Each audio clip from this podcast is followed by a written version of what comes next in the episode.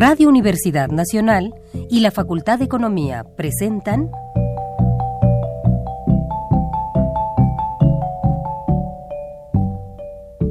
Los bienes terrenales.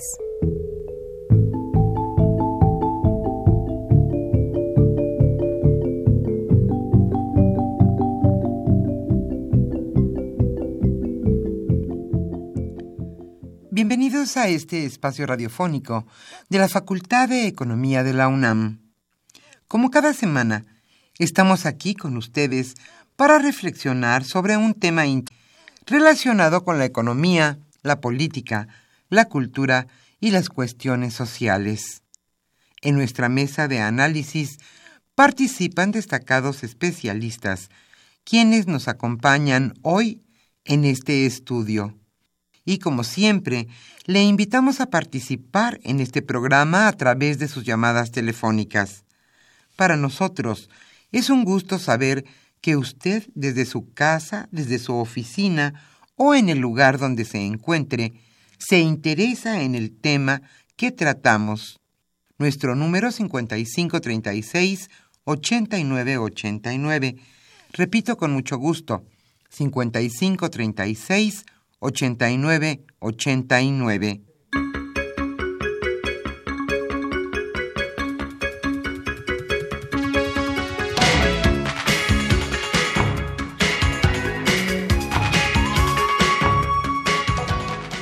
Es un gusto estar con ustedes este agradable viernes aquí en la capital de la República en su programa Los bienes terrenales la semana pasada iniciamos el análisis de nuestra Constitución. El viernes pasado se analizó precisamente los se analizaron precisamente los artículos que tenían que ver con la cuestión laboral y económica plasmados en nuestra Carta Magna. A 100 años de promulgada, nuestra Constitución es actual Hoy el tema que abordaremos es la visión del constituyente del 17. Esa visión que tuvieron quienes redactaron e hicieron nuestra constitución tiene vigencia hoy, un siglo después. ¿Qué artículos permanecen? ¿Cuántos han sido reformados? Es la constitución de hace 100 años lo que los constituyentes quisieron y lo que nosotros hoy en 2017 los mexicanos necesitamos, Alejandro Pérez Pascual charlará hoy con Jorge Efraín Moreno Collado y con Rogelio Rodríguez Garduño. Ellos son desde luego especialistas en el tema y son catedráticos de la Facultad de Derecho de la UNAM. Como siempre, le invitamos a participar en este programa a través de sus llamadas telefónicas. Para nosotros es importante conocer la visión de ustedes sobre este tema, la Constitución de 1917, la visión del constituyente de aquel año a nuestros invitamos, a nuestros invitados de hoy les damos la más cordial bienvenida. Hoy estaremos obsequiando la revista Economía Informa correspondiente a enero-febrero de 2017 a los primeros radioescuchas que se comuniquen a este programa.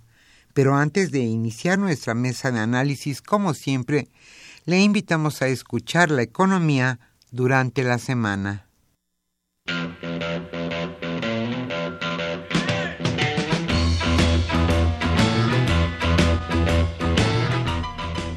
La economía durante la semana.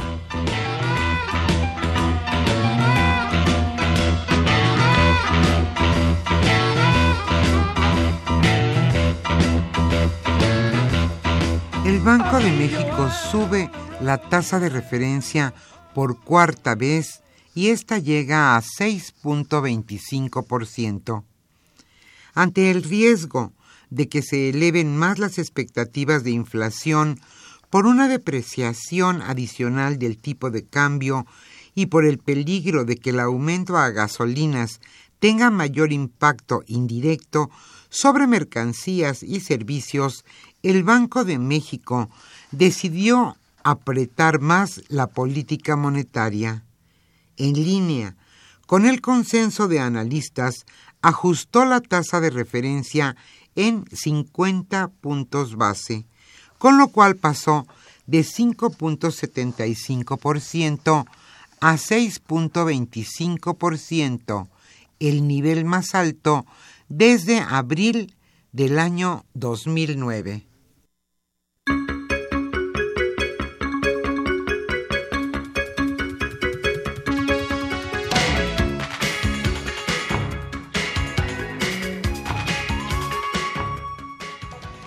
Qué sucede cuando el Banco de México aumenta la tasa de referencia? El Banco de México aumentó la tasa de interés, como decíamos, de 5,75 a 6,25%. Esto significa, en términos llanos, que el crédito será más caro. El costo de los préstamos bancarios en el país depende de la tasa de referencia de Banjico y si bien es más inmediato el traslado de este aumento al costo de los intereses de tarjetas de crédito, pues la mayoría están referenciados con la tasa de interés interbancario, los financiamientos hipotecarios, automotrices, personales o de nómina seguramente se encarecerán.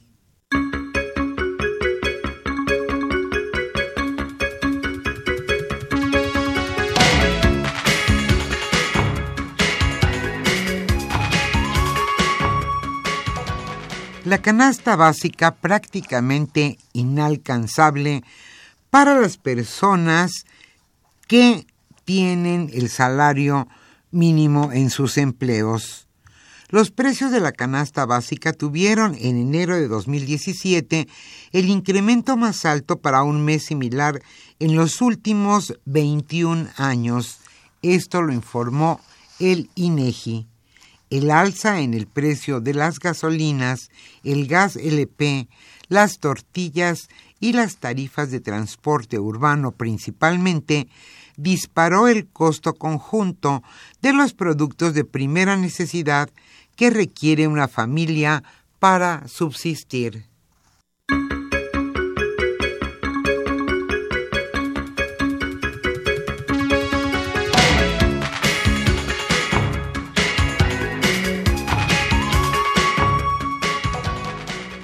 El rector de la UNAM, Enrique Graue, señaló que el país vive un momento crítico. Enrique Graue, rector de la Universidad Nacional Autónoma de México, en entrevista con el periódico El Universal, señaló que el país vive un momento crítico por la relación con el presidente estadounidense Donald Trump y las políticas que éste ha impulsado y considera que para nadie es oculto que ha habido desaciertos en la diplomacia mexicana, pero es momento de componerlos, no de ver para atrás. El rector añadió, Hemos sido sujetos de una embestida que pudimos predecir durante la campaña, pero no pudimos creer en ella. Estamos atravesando por un momento crítico como, nación y tenemos que replantear todo lo que estamos haciendo. Tendremos que diversificar el comercio, fortalecer el mercado interno y no disminuir la producción.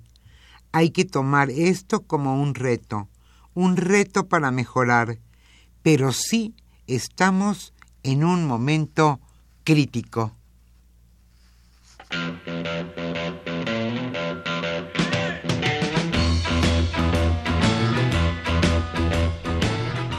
El tema de hoy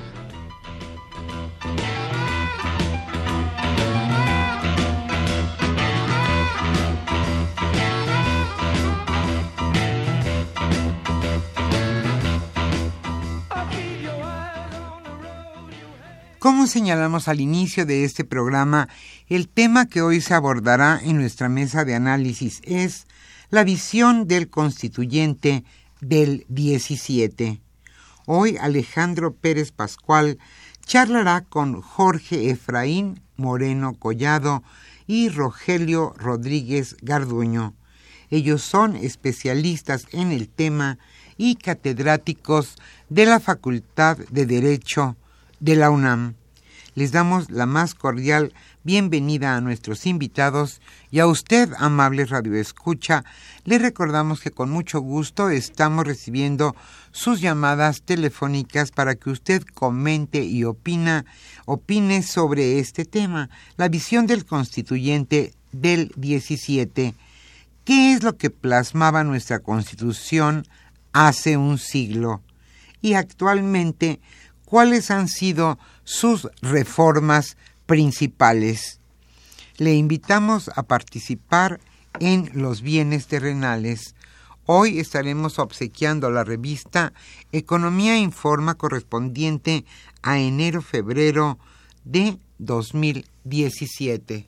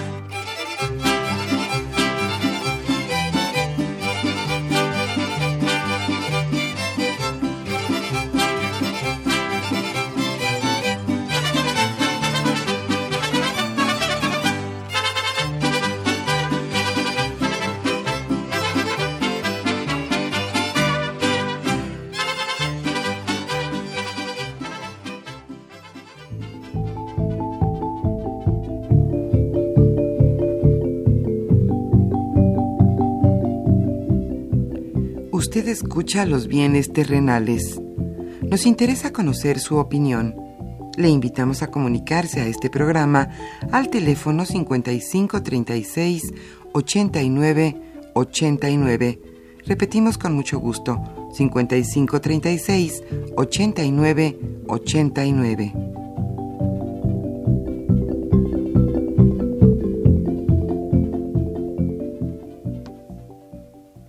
Buenas tardes, estimados radioescuchas de los bienes terrenales, programa radiofónico de la Facultad de Economía de nuestra Universidad Nacional Autónoma de México.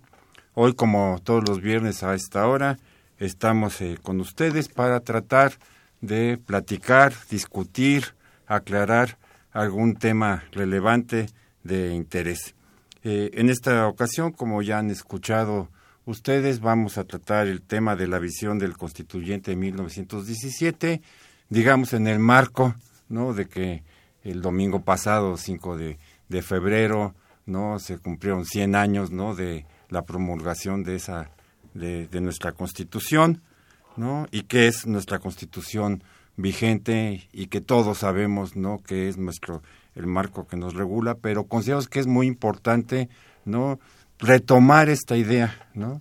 De los principios, de las ideas, de las fórmulas, ¿no? Que le dieron origen a este constituyente, porque entre otras cosas consideramos que más allá de muchas reformas que a lo mejor han sido muy importantes, ¿no? Esos principios fundamentales del constituyente de 1917, ¿no? Siguen siendo hoy, ¿no? Válidos, ¿no? Para poder eh, tener ¿no? ese referente que nos permita ¿no? que nuestro país marche de la mejor manera posible y sobre todo en los acuerdos este, más amplios.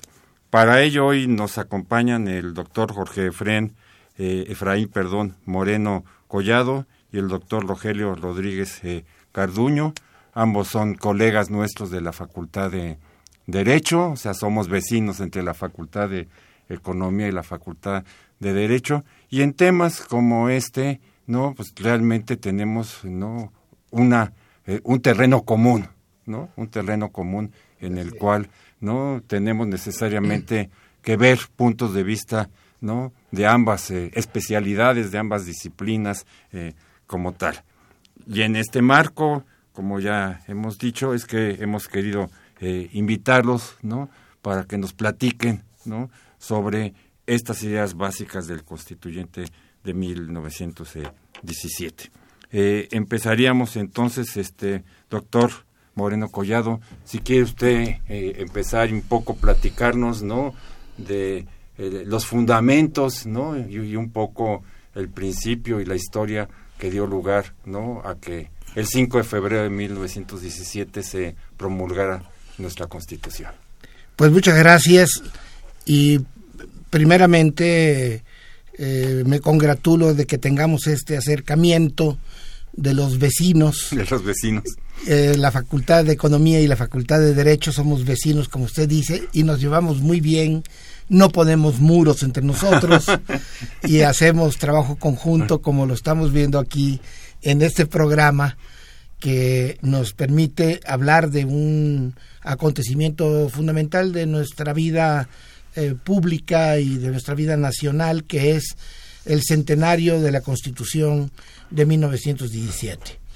Eh, vale la pena decir que el 5 de febrero se promulgó la Constitución, pero entró en vigor hasta el primero de mayo de 1917. sin embargo, en el artículo primero transitorio de la Constitución, se determinó que entraría en vigor hasta el primero de mayo, salvo la materia electoral que entró en vigor de inmediato porque se eligió enseguida al presidente de la República y al Congreso de la, de la Unión, a los diputados y senadores de la legislatura correspondiente, de tal manera que la Constitución tiene dos momentos de inicio de la vigencia. En el mes de abril tuvo lugar la elección y en el mes de mayo, a partir del primero de mayo, tuvo eh, vigencia ya el resto del texto constitucional. Venustiano Carranza es el autor de la iniciativa de reformas constitucionales a la Constitución de 1857. Nuestra Constitución fue el producto sin duda alguna de la revolución que se gestó desde 1910 bajo principios políticos básicos que fueron el de la no reelección, el de sufragio efectivo, una constitución política. Se requería una revolución política y por lo tanto una constitución política. Sin embargo, después de la elección de elección de eh, Francisco y Madero, que es eh, asesinado por el que dio el golpe de Estado, Victoriano Huerta, hay una revolución constitucionalista y en el triunfo de esta revolución constitucionalista se advierten diversos grupos revolucionarios que se disputan el poder, que se disputan la hegemonía política de entonces. Los carrancistas, los villistas, los obregonistas, los zapatistas, con distintas reclamaciones. Carranza se vio obligado a proponer la nueva constitución, pero la fórmula que tuvo que adoptar es la de reformar la del 57, porque no tenía bases para hacer una nueva constitución, porque ninguna constitución dice cómo morir ni cómo ser enterrada. Por lo tanto, las constituciones tienen vocación de eternidad. Y por lo mismo, la, la constitución del 57 podía ser reformada, pero no sustituida. Entonces opta por convocar a un Congreso Constituyente que tampoco tenía eh, bases, bases jurídicas, lo sustenta en el plan de Guadalupe con el que él se había levantado eh, en contra de Victoriano Huerta y se elige a un Congreso Constituyente que empieza sus trabajos el primero de noviembre de 1916 en la ciudad de Querétaro, en el que hoy es el Teatro de la República y entonces se llamaba Teatro Iturbide. Eh, el proyecto que expide Carranza repite básicamente los elementos del liberalismo de la Constitución del 57.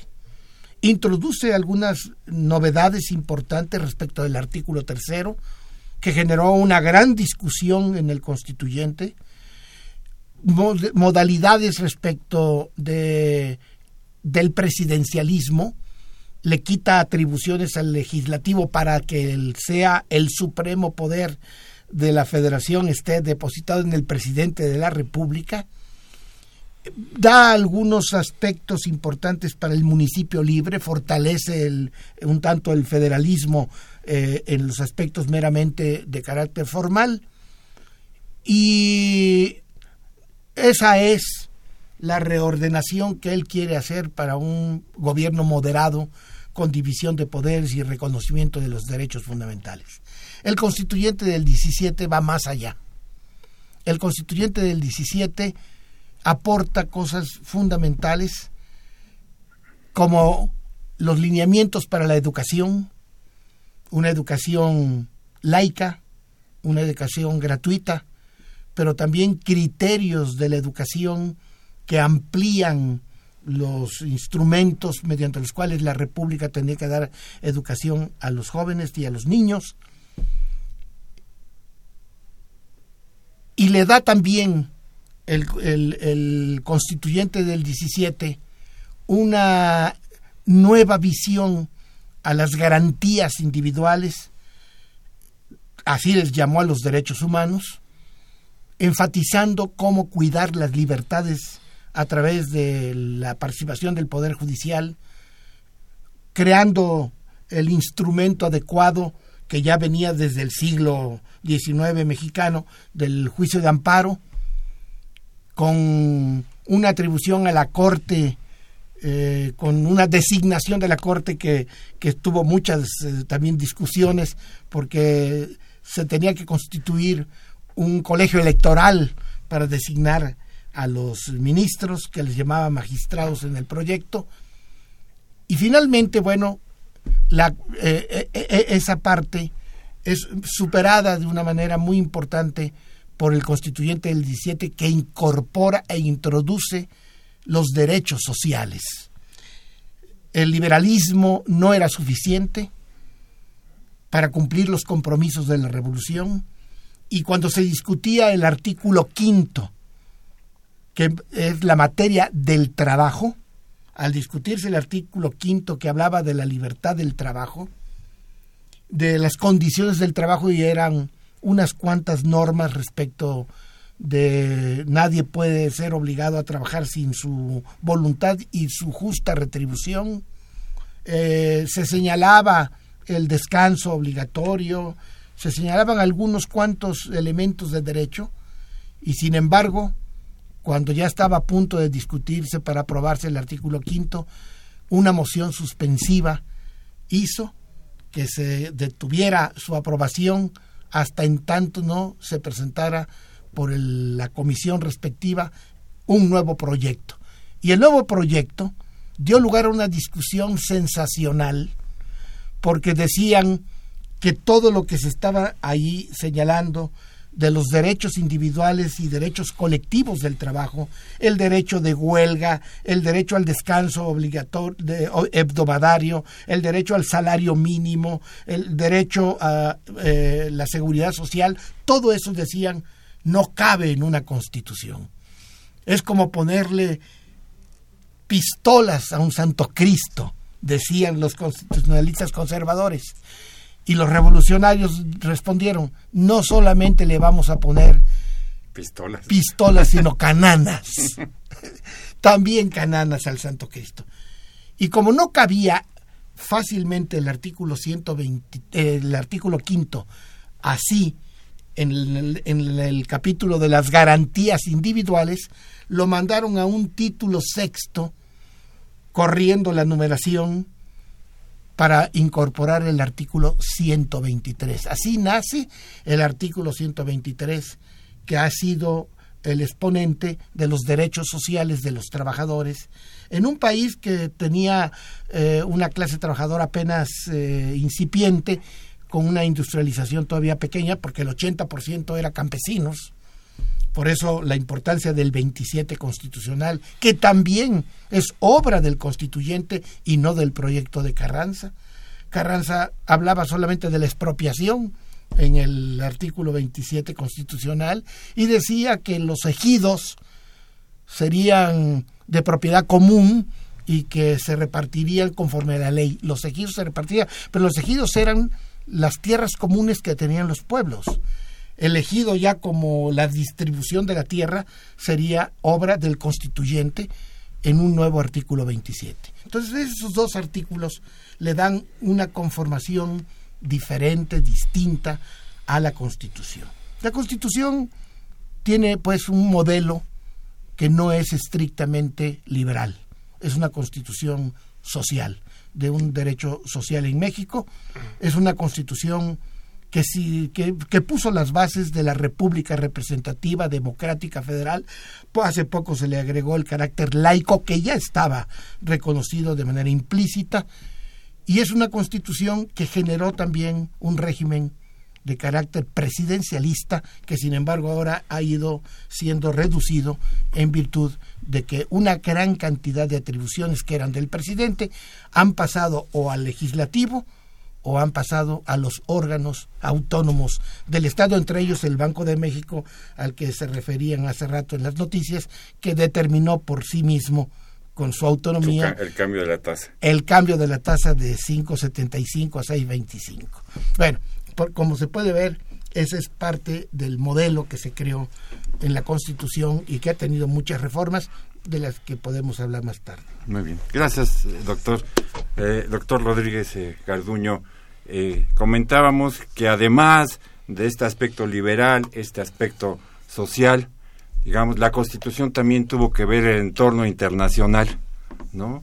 Como tal, cómo relacionarse no con el resto de, del mundo y ahí dejó sentados principios que bueno el tiempo nos ha dicho no que se han se, se convirtieron en, en principios y en ideas este fundamentales no para el país y que hoy además no eh, a lo mejor tendríamos que retomar no frente a un cambio de condiciones eh, internacionales.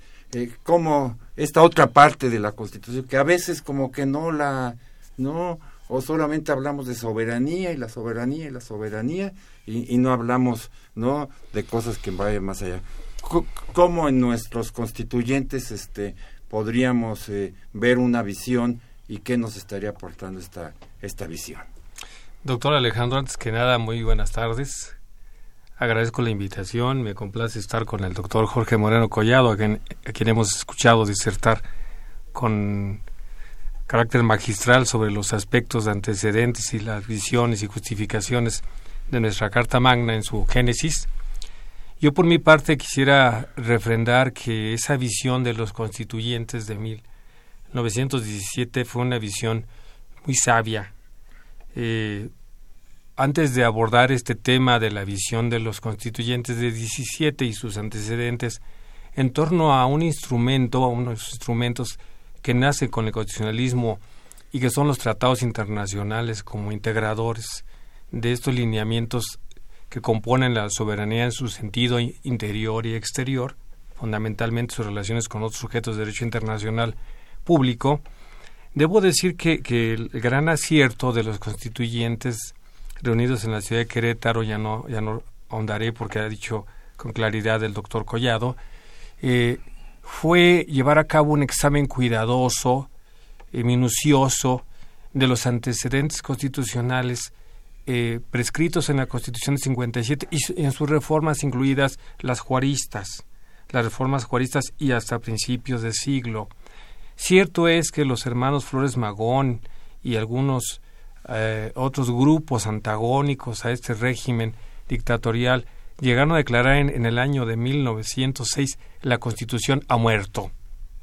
porque ciertamente se había apartado el ejercicio de gobierno del orden constitucional. Una de las eh, bases fundamentales del movimiento revolucionario y de la propuesta de recomponer al Estado mexicano está contenida en el Plan de San Luis. El Plan de San Luis es el crisol de, todas estas aspiraciones y reivindicaciones de, la nación y el Estado mexicano. ¿Cuáles? Pues son, son fundamentalmente eh, el, recuperar la soberanía eh, para la nación, eh, tanto del espacio terrestre como en su acepción abstracta, la, parte marítima, y, fundamentalmente el tema de los derechos al trabajo, que ya se han señalado con toda justificación, y, el tema de la educación, la laicidad y la separación iglesia-estado.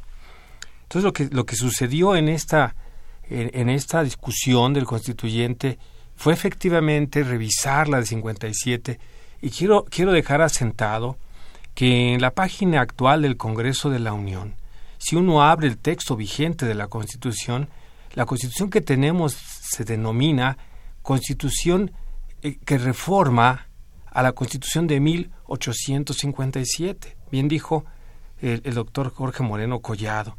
No tenemos un mecanismo para abrogar o matar a la Constitución y entonces, desde el punto de vista formal, no se mató. Tenemos dos constituciones, una que es genuina y debo destacar que es muy importante, la de 1917, por la introducción por primera vez en el constitucionalismo mundial, y México ya está trabajando, la UNESCO ha aceptado poder declarar a la Constitución mexicana de 1917 como la primera que introdujo este tipo de derechos sociales y, le dio un sentido al Estado de reconocer también su tarea frente a, la sociedad en, el aspecto más social más de la palabra. Dicha esta consideración, podemos decir que la Constitución mexicana es inspiración del constitucionalismo escrito. El primero que hubo en el mundo pues, fue el de Filadelfia de los Estados Unidos. Si bien los ingleses fueron los primeros que han tenido el concepto de constitución, no tienen una constitución escrita. Manejan de, del lado opuesto sus vehículos, son diferentes. son ingleses. Son ingleses. Los norteamericanos en 1787 van a promulgar su constitución que entraría en vigor al año siguiente y que sigue vigente y que no ha sido reformada porque ha sido mayormente porque ha sido interpretada. Tiene 27 enmiendas porque hubo de incorporar la Carta de Derechos, una discusión que habría de tener lugar y nosotros fuimos adoptando todos estos modelos y hablando del tema específico y, el tema específico lo elegí porque me complace estar con mis colegas de la Facultad de Economía tengo una hija economista y un yerno economista, y bueno, tengo una simpatía profunda por, por la Facultad de Economía. Y, quiero señalar que elegí el tema del constitucionalismo, eh, eh, digamos, la, inspiración, la génesis de los tratados internacionales y su actualidad, porque además son aspectos de naturaleza jurídica, política y económica. Y porque hoy en día, frente al debate nacional derivado de los acontecimientos que, que han surgido por la tensa relación con los Estados Unidos y particularmente las declaraciones de su presidente eh, en una vía material que nos han afectado tanto a los mexicanos y agraviado, es necesario examinar los instrumentos constitucionales que tendremos a nuestro alcance o que debemos de tener. Los tratados internacionales desde Filadelfia, en 24 para la Constitución en 57 y en 17 en esencia, señalan que deben ser celebrados por el Ejecutivo. Actualmente, la facultad del, Ejecutivo está en el artículo 89 de la Constitución, en la fracción décima. Pero ciertamente es necesaria la aprobación del Senado de la República, que está presente en el artículo 76, fracción primera. Aprobarlos y aprobar también el informe anual sobre la, política en materia, en materia internacional, diplomática. Estaba en, en la Constitución 57 en la última reforma se encontraba en, ya en la inserción del, del restablecimiento del Senado de la República, ciertamente, se encontraba en el artículo 72, en el, apartado B, que metió nuevamente al Senado de la República y, que es en esencia lo mismo, la aprobación y la facultad que tenía el Ejecutivo para celebrar los tratados internacionales. Entonces tenemos un órgano complejo para celebrar los tratados internacionales. Lo negocia el Ejecutivo, hasta su firma y lo aprueba el Senado de la República, lo que llaman algunos ratificación, y que decía el texto ratificación, ahora aprobación. Se deposita ante las contrapartes para que pueda entrar en vigor y, en vía de inserción se incorpore. ¿Qué tenemos nosotros hoy de actualidad en esta evolución? Tenemos que la mayoría de estados en el mundo, estados constitucionales, han incorporado un tercer elemento al, elemento complejo, que es la previa revisión del Poder Judicial, de los tribunales constitucionales o las salas constitucionales, o en nuestro caso de la Suprema Corte de Justicia de la Nación. Concretamente requerimos, frente a esta avalancha de presiones, sobre todo en el estado actual, que revisemos y en su caso incorporemos eh, la posibilidad de que los temas de los tratados internacionales, sobre todo alineados con los elementos económicos de la Constitución, sean revisados antes de que se adopten como compromisos internacionales. Concretamente, requerimos un control previo de constitucionalidad que se ha examinado por la Suprema Corte de Justicia de la Nación. No es una ocurrencia, lo tienen muchos países. Un servidor eh, ha tenido experiencia práctica, he sido jefe de, delegaciones para negociar tratados internacionales en materia económica. He negociado con, países de América Latina, con, otros estados europeos, eh, africanos, con Estados Unidos. Me tocó sentarnos el Departamento de Estado. Y, muchos estados, muchos estados, concretamente Costa Rica, en una negociación compleja, eh, un tema que sentíamos que, que ya lo habíamos eh, dominado, pues nos, alegó que no lo podía seguir discutiendo hasta en tanto no fuera a, ser examinado por su Tribunal Constitucional. Lo metió a una cámara de enfriamiento. Lo mismo nos pasó con Sudáfrica en el convenio de K-TAMS, de, de convenio sobre garantías y equipos móviles, donde México tiene una antinomia porque por virtud de un tratado se puede llevar a cabo la reposesión de los bienes dados en garantía sin previo juicio, cuando el 14 y 16 constitucional requieren el juicio previo, pero México no pudo hacer nada porque no pudo revisar la constitucionalidad. Propuesta es que con carácter urgente se examine por parte del Congreso, en el órgano complejo reformador, la posibilidad de que antes de sentarnos con los norteamericanos o con otros países, con los canadienses, sobre todo ante la revisión del Tratado de Libre Comercio para América del Norte, se introduzca este elemento no solo por una necesidad de armonización jurídica, sino por un elemento que nos permita meter aquellos temas que requieren una reflexión mayor, consultas a la industria, consultas a, los productores, consultas a los diferentes sectores y alineación con los intereses económicos de la Constitución del artículo 25, 26 y 28 esencialmente a efecto de que el Estado mexicano tenga una mejor posición en este caso. Doctor Alejandro, por principio este ese es el tema. Muy bien. Eh, eh, continuamos, eh, doctor Moreno. en este, en, en, estos principios básicos de la de nuestra Constitución, ¿no? Y un poco, digamos, dando un triple salto mortal, ¿no? ¿Cuáles son los que hoy deberíamos, digamos, de, de reivindicar de manera más, este, más clara y más y más fuerte frente no a los acontecimientos que ya hemos mencionado que todos tenemos en la eh, eh, en la mente no o sea cómo refortalecernos no frente a una circunstancia que se nos parece difícil desde los principios básicos de nuestro constituyente del 17 bueno em, creo que es muy importante señalar que la constitución es un instrumento que nos sirve para consolidar las libertades humanas, los derechos eh, de primera, segunda y tercera generación, derechos en donde primero se le impide al Estado que avasalle o intervenga, libertad de expresión, libertad de domicilio, libertad de eh, reunión, etcétera. Luego, aquellos derechos en donde se le obliga al Estado a intervenir para generar una, un equilibrio, que son los derechos sociales, para generar un equilibrio entre las diversas categorías sociales.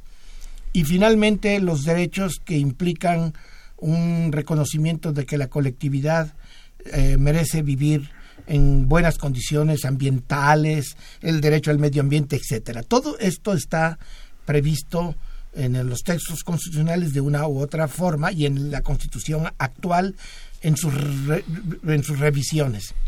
Pero yo creo que es muy importante el señalar ahorita que una forma para que hacia el exterior tengamos también en la Constitución un refugio adecuado que nos preserve del, del eh, vendaval. vendaval de estas eh, formas atrabiliarias, por ejemplo, de esos gobernantes a los que todo el mundo sabe a quién me refiero, que reivindiquemos todos los días como se trata de hacer los principios que rigen la política exterior mexicana.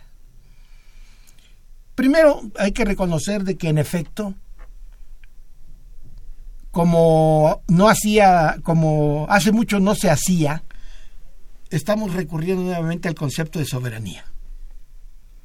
Ya no se hablaba de soberanía frente al internacionalismo, frente a la globalización, la soberanía quedaba ah, marginada como un principio obsoleto. Sin embargo, hoy para nosotros es muy importante el rescatar ese concepto de soberanía que no tenga ribetes de carácter xenofóbico, de nacionalismos extremos, sino simplemente de reafirmación, de solidaridad, de colaboración con los demás países del mundo en condiciones de igualdad. Y esto se le da, por supuesto, a los órganos del Estado mexicano, pero en particular al, presidente de la República. El presidente de la República tiene facultades y atribuciones que le da el artículo 89 y en la fracción 10 dice que el presidente de la República tiene la facultad de dirigir la política exterior y celebrar tratados internacionales, así como terminar, denunciar, suspender, modificar, enmendar, retirar reservas y formular declaraciones interpretativas sobre los mismos, sometiéndolos a la aprobación del Senado. También dice, en la conducción de tal política, o sea, de la política exterior, el titular del Poder Ejecutivo observará los siguientes principios normativos son principios que aunque están en el capítulo del presidente, deben observar todos los poderes y debemos observar todos los mexicanos de una u otra forma. Y son estos. La autodeterminación de los pueblos, la no intervención, la solución pacífica de controversias, la proscripción de la amenaza o el uso de la fuerza en las relaciones internacionales, la igualdad jurídica de los estados, la cooperación internacional para el desarrollo, el respeto, la protección y promoción de los derechos humanos y la lucha por la paz y la seguridad internacionales.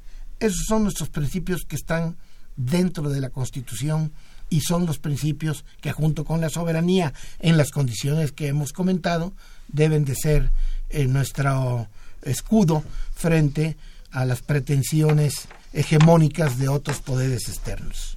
Eh, para continuar, si no les importa, vamos a darle este, lectura, ¿no? A las preguntas de nuestros eh, radioescuchas, ¿no? Eh, para que eh, podamos, en dado caso, no darles alguna eh, respuesta que espero sea de su de su agrado y si no, pues es parte de la discusión y del debate.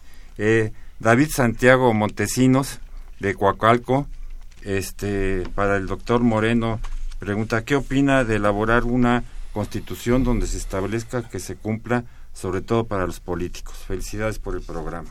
O sea, el tema del cumplimiento, ¿no? Están los principios, pero del real, el real cumplimiento. Bueno, eh, todo el sistema que implica responsabilidades tiene que ver con el cumplimiento de las funciones en los términos que determina la Constitución y las leyes. Lo que hay que hacer es de que se apliquen precisamente esos elementos de responsabilidad que están previstos en la Constitución en ley cuando no se cumple efectivamente. Josefina Cruz de Huizquilucan, ¿en qué consisten las reformas a los artículos tercero y 123? Eh, Jesús Ríos de la Miguel Hidalgo pregunta sobre la vigencia de los postulados sociales expresados en la Constitución del 17 implica un símil con otra pregunta de vuelta. ¿Cuál es la urgencia de las modificaciones constitucionales en el orden económico derivadas de los últimos o más de 30 años? Él se refiere a las ideas del neoliberalismo y los cambios en la Constitución. Eh, José Guadalupe Medina, de Ciudad Neza, la UNAM a través del Instituto de Investigaciones Jurídicas ya tiene una propuesta de análisis para actualizar la Constitución mexicana y poderla presentar a los legisladores. Se trata de hacer fácil y comprensiva la Constitución. El doctor Leopoldo Ruiz de Coyoacán eh, comenta, la Carta Magna no es el problema, sino su aplicación. Los estudiantes deben conocerla. Felicita a los invitados por su claridad. Eh, Cristina Noriega M. de Venustiano Carranza nos pregunta qué modelo los constituyentes, sugirieron los constituyentes para elaborar nuestra Carta Magna. Creo que ya un poco lo hemos abordado, que fue una, una combinación, ¿no? Así es. ¿no? Luz María González Cruz de Naucalpan, desde su punto de vista era necesaria una constitución para la Ciudad de México. No estamos teniendo el tema, pero podemos darle un sí o un no casi. Mario Crisanto Rodríguez en Tlalpan, me da tristeza la constitución, nadie la respeta, nadie la conoce. Alfonso Salinas también de Coacalco, se ve la gran diferencia entre los legisladores de la constitución del 17 y los que ahora integran el Congreso. Estos últimos están preocupados por elaborar leyes a favor de grupos privilegiados. Un ejemplo, la, del secretario de Marina y Ejército con los congresistas para hacer legal lo ilegal. Saludos, dice. Emilio Reza de, la colonia Roma felicita a todos los participantes del programa. Los derechos sociales fueron incluidos en la Constitución francesa de 1848, nos dice él. Entonces, este, eh, Rogelio, yo no sé si quisieras tú de entrada, ¿no? Hacer algunos de los comentarios y que tienen que ver algunos de ellos precisamente con el contexto que estamos eh, viviendo. Claro, ciertamente como convocó el rector en un acto celebrado en la torre rectorial pasado 6 de febrero, es necesario que la comunidad universitaria, los estudiantes y el público en general, los programas de radio, los programas de radio difundamos, difundas, nos invites para que podamos hablar de los contenidos de la Constitución y, y, de los problemas que estamos viviendo, si bien reconocer las virtudes. Es una Constitución, la de 17, con todo lo que hemos analizado, que si es una reforma o no, que nos ha permitido estar en paz social a los mexicanos pese a muchos problemas históricos y nos enfrentamos ahora a uno de ellos, en una paz social que, que tal vez no valoremos porque la tenemos. Pero no podemos dejar de reconocer que pasamos por una gran crisis de credibilidad de los gobernantes, por el desapego a los preceptos y sobre todo principios y valores de la Constitución, y que los ciudadanos hemos empezado a tener eh, un desaliento ante ello. Entonces se habla de, de las fallas en los gobernantes, la sociedad civil tiene que movilizarse, como, el, como lo hará, eh, puede ser discutible o no, para, para participar. Pero esta crisis de, de, falta de credibilidad, el reconocimiento a una corrupción galopante, el, reconocimiento a una opacidad en, los, en los gobernantes, dicho esto por, por distinguidos universitarios en ese acto y yo hoy lo refrendo, no debe desalentarnos, sino debe obligarnos a rectificar, reencauzar el sentido de, de, respeto al orden constitucional, que es el lineamiento de, de política, como lo diría mi colega en, este, en esta mesa, es un lineamiento de política y no es un orden jurídico per se. Y ese lineamiento de política nos obliga a, reconociendo estos, estas, estas cuestiones, eh, avanzar a una revisión. No soy proclive a una nueva constitución, la discusión de una nueva constitución es una cuestión que podría poner en riesgo la gobernabilidad y la paz social, pero sí es necesario examinar temas como el que hoy planteé. Reconozco el trabajo del Instituto de Investigaciones Jurídicas para agrupar, lo que trata de ser en un orden, agrupar eh, los artículos, pero quiero señalar con mucho respeto que por muchos años hablamos de la parte dogmática de las garantías individuales del 1 al 29 y ni estaban todas, porque faltaban justamente algunas otras, ¿no? Y estaban en artículos diferentes, no por eso perdían su eficiencia ni pierden su eficiencia, si bien respetable. Muchas gracias. Doctor. Yo eh, quisiera concluir muy, en muy breves palabras porque no, alcanza, no alcanza el tiempo diciendo dos cosas básicas. La Constitución de 1917, al introducir los derechos sociales, generó sin duda alguna cambios fundamentales en la sociedad mexicana, para bien, sin duda alguna. A pesar de toda la crítica que se hace, por ejemplo, al reparto de la tierra, el reparto de la tierra a través del artículo 27 fue una heroicidad revolucionaria porque transformó una clase de peones, de proletarios, en una clase propietaria. El 52% del territorio nacional fue distribuido a través de la reforma agraria en ejidos y en reconocimiento de las comunidades. Para empezar, esa es una parte importante. Segundo lugar, sentó las bases para el desarrollo industrial moderno de México, también sin duda alguna. En tercer lugar, a través del el cumplimiento de las normas fundamentales del país, la democracia fue acrecentándose a lo largo del tiempo, de tal manera que desde la elección de Lázaro Cárdenas hasta nuestros días, nunca se han interrumpido las elecciones de México, ha vivido en un régimen de una democracia representativa con muchas deficiencias, sin duda alguna hay mayor transparencia eh, y esperemos de que el Instituto Nacional de eh, de, ah, de, información de, información y de acceso a la información y protección de datos personales se, eh, funcione adecuadamente para que no haya opacidad en el en la eh, en el ejercicio de las funciones públicas y mucho menos latrocinios que se que los vemos todos los días. Se critica desde luego que la Constitución ha tenido cerca de 700 reformas. Han sido decretos que han incluido reformas de varios artículos y artículos que se han reformado muchas veces. Ciertamente, como lo dice Diego Valadez y el Instituto, la Constitución eh, empezó con 22 mil palabras y ahorita tiene cerca de 67 mil palabras. Es decir, se ha triplicado la extensión de la Constitución, aunque tiene el mismo número de artículos. Aprobaron los constituyentes 136, le agregaron unos cuantos artículos al proyecto de Carranza, porque Carranza solamente presentó 132, pero el constituyente agregó ciento, eh, eh, eh, cuatro. más para llegar hasta 136. Ha habido reformas muy importantes a lo largo de este tiempo. Ciertamente hay un atropellamiento literario de la Constitución. Ciertamente por ejemplo, el capítulo económico de la Constitución no existe como tal, pero está disperso en toda la Constitución, muy desordenado, el 25, 26, 27, 28, 31, 131, el 75, el 73, etcétera.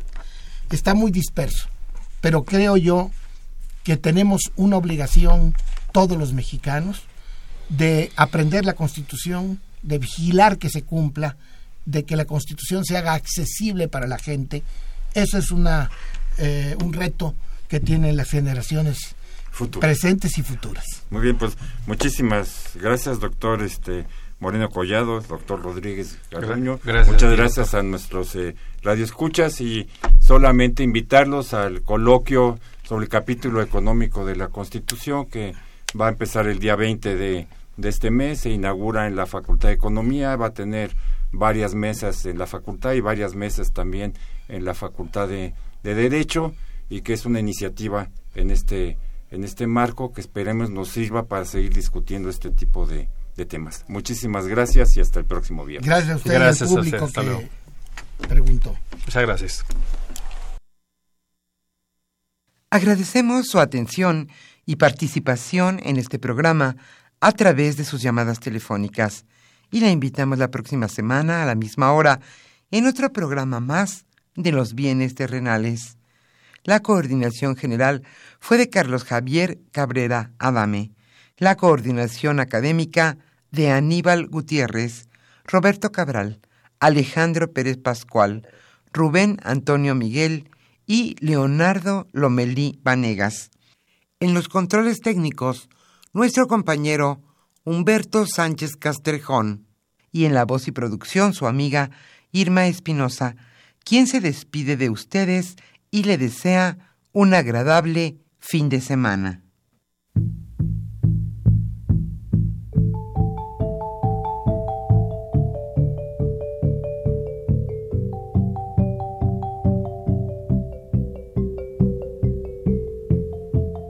Radio Universidad Nacional y la Facultad de Economía presentaron Los bienes terrenales.